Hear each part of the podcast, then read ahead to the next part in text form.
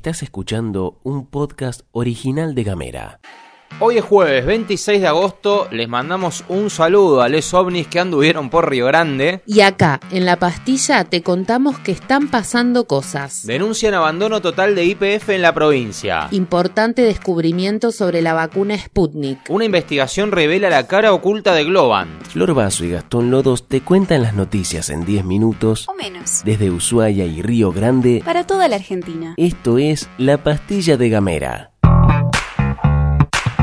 Arrancamos con un tema que viene preocupante y que encendió muchas alarmas. Estamos hablando de la situación de IPF en la provincia. En la jornada de ayer quien habló fue el secretario general del Sindicato de Petróleo y Gas Privados, Luis Alberto Sosa, que después de mantener una reunión con representantes de la empresa estatal, afirmó que es un abandono total lo que hace IPF y aseguró que la empresa pierde 10 millones por día. Según informa el diario Provincia 23, les laburantes denuncian un abandono absoluto de las instalaciones, que sumado al incendio que tuvo lugar semanas atrás y la presunta falta de inversiones, lleva la situación a un estado crítico. Al gobierno de la provincia no le contestaron varias notas que el secretario de Hidrocarburos, Alejandro Aguirre, le envió a IPF. Entonces vinieron con mentiras, pero sobre mentiras no se va a hacer nada, expresó Sosa. Sosa afirmó que las bocas de pozo están atadas con trapo como para que agarren las roscas de algunas herramientas. Es un abandono total lo que hace IPF acá. Hay mugre por todos lados y si eso es así no es por culpa de los trabajadores.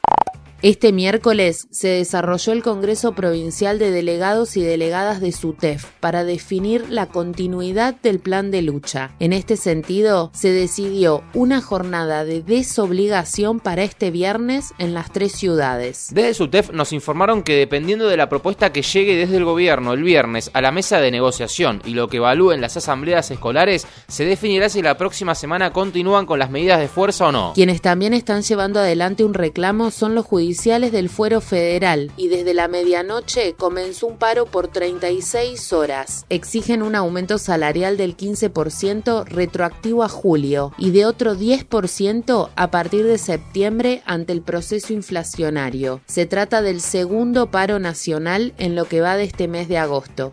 Hablemos un toque del coronavirus sabiendo que es un tema que te rompe las pelotas, pero en este caso es para decirte algo positivo. Los casos se redujeron más del 85% en 13 semanas en forma sostenida. Esto lo destacó el Ministerio de Salud a través de un comunicado de prensa. Y ya sabemos por supuesto que esto no es magia, ¿no? Se debe al avance en el Plan Nacional de Vacunación y al sostenimiento de las medidas de cuidado, con lo cual no hay que aflojar. Y hablando de vacunas y de anticuerpos, otra que nos da esperanza. Estudios científicos demuestran que los anticuerpos contra el coronavirus aumentan tras seis meses de aplicada la vacuna Sputnik. ¿Y por qué es importante esto? Porque los anticuerpos son capaces de bloquear la infección causada por la variante Delta, que es la más peligrosa en este momento. La última sobre el cobicho y efueguina. En un solo día se aplicaron casi 4.000 vacunas en nuestra provincia. Fueron 3.822 las dosis aplicadas el martes con el nuevo dispositivo establecido para la presentación voluntaria sin turno previo para recibir las segundas dosis. Y dicho sea de paso, si estás en Ushuaia, hoy jueves 26 de agosto, se convoca durante la mañana de 9 a 12 y 20 horas a quienes se hayan colocado la primera dosis de Sinopharm hasta el 26 de julio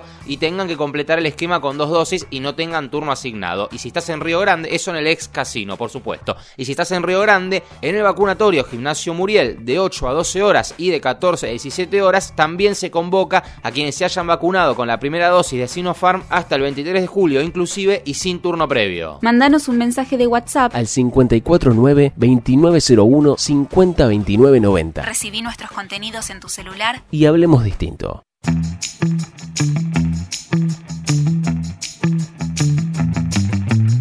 Como hacemos todas las semanas, esta semana tenemos sorteo de un emprendimiento fueguino. Ya no sé cuántos emprendimientos se han sumado a la pastilla de Gamera, la verdad que es un orgullo y es un honor poder dar difusión a las distintas cosas que se van haciendo en Ushuaia y en Río Grande porque son muy grosas. En esta oportunidad vamos a agradecer a arroba cerveza.lom, cerveza.lom, porque nos dan dos botellas de birra de 500 centímetros cúbicos a elección. Podés elegir cualquier tipo de birra que esté disponible ahí en arroba cerveza.lom y para ganarte eso, para poder tomar una birra birrita de arriba, rica rica, tenés que escribir una palabra clave en las redes sociales de Gamera, que son arroba gamera TDF en Facebook, Twitter o Instagram, da lo mismo, o en el 2901 50 29 90. Y la palabra clave de la jornada es Pancho. Repito. Pancho. Pancho es la palabra clave de la jornada. Gracias cerveza.olom. Con mostaza. Mete Pancho en las redes sociales de Gamera, nos divertimos un ratito y quizás pegás unas birritas. Por otro lado, todos los días recibimos nuevos mensajes por distintos medios que nos hacen saber lo escuchada que es la pastilla. La verdad es que es hermoso saber que están ahí y que se sigue sumando gente todos los días. Gamera es la primera plataforma de producción de podcast en Tierra del Fuego y este año largamos algo grosso, el podcast oficial del CADIC, que se llama Ciencia Parlante. Hoy tenemos episodio estreno y mejor te lo cuenta la comunicadora científica y productora Mariela López Cordero. No se pierdan la quinta entrega de Ciencia Parlante. Hoy Eugenia Raffi, investigadora del CADIC, nos va a hablar acerca de la Antártida. Soberanía, ciencia y cuál es la participación de la mujer en toda esta historia.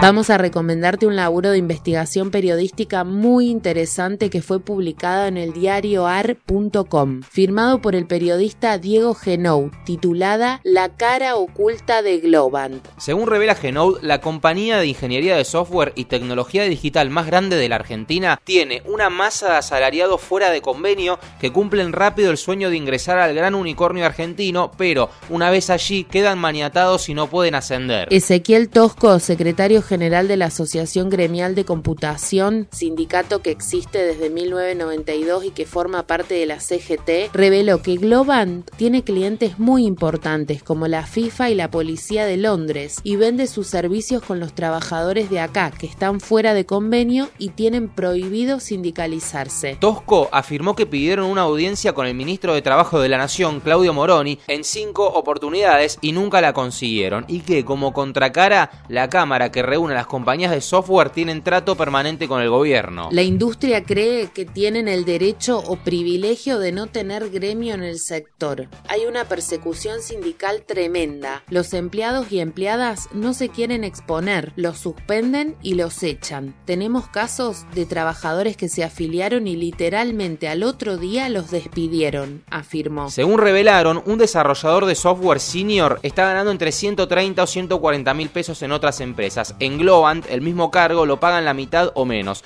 Para dimensionar, estamos hablando de una empresa cuyo balance del 2020 cerró con ingresos por más de 800 millones de dólares y cuya cotización en Wall Street, o sea lo que vale la empresa, es de 6.500 millones de dólares. Esto sin dudas es una discusión interesante desde nuestro humilde punto de vista sobre las nuevas tecnologías, los mercados y la precarización laboral, entendiendo que la industria del software es el presente. Globant coquetea mucho con Tierra del Fuego. Tenemos que pensar seriamente cuáles son las condiciones laborales que vamos a permitir a la hora de explotar estas industrias. No vaya a ser cosa que mientras nos fijamos únicamente en pedidos ya, nos esté pasando un unicornio enorme por delante sin que lo veamos.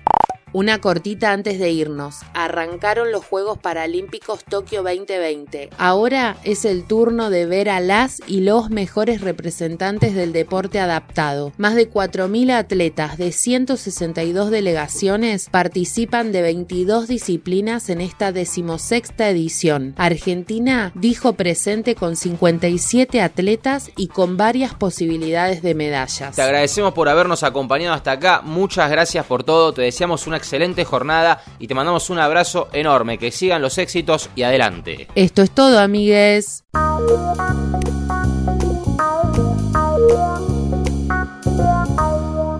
Estás escuchando un podcast original de Gamera.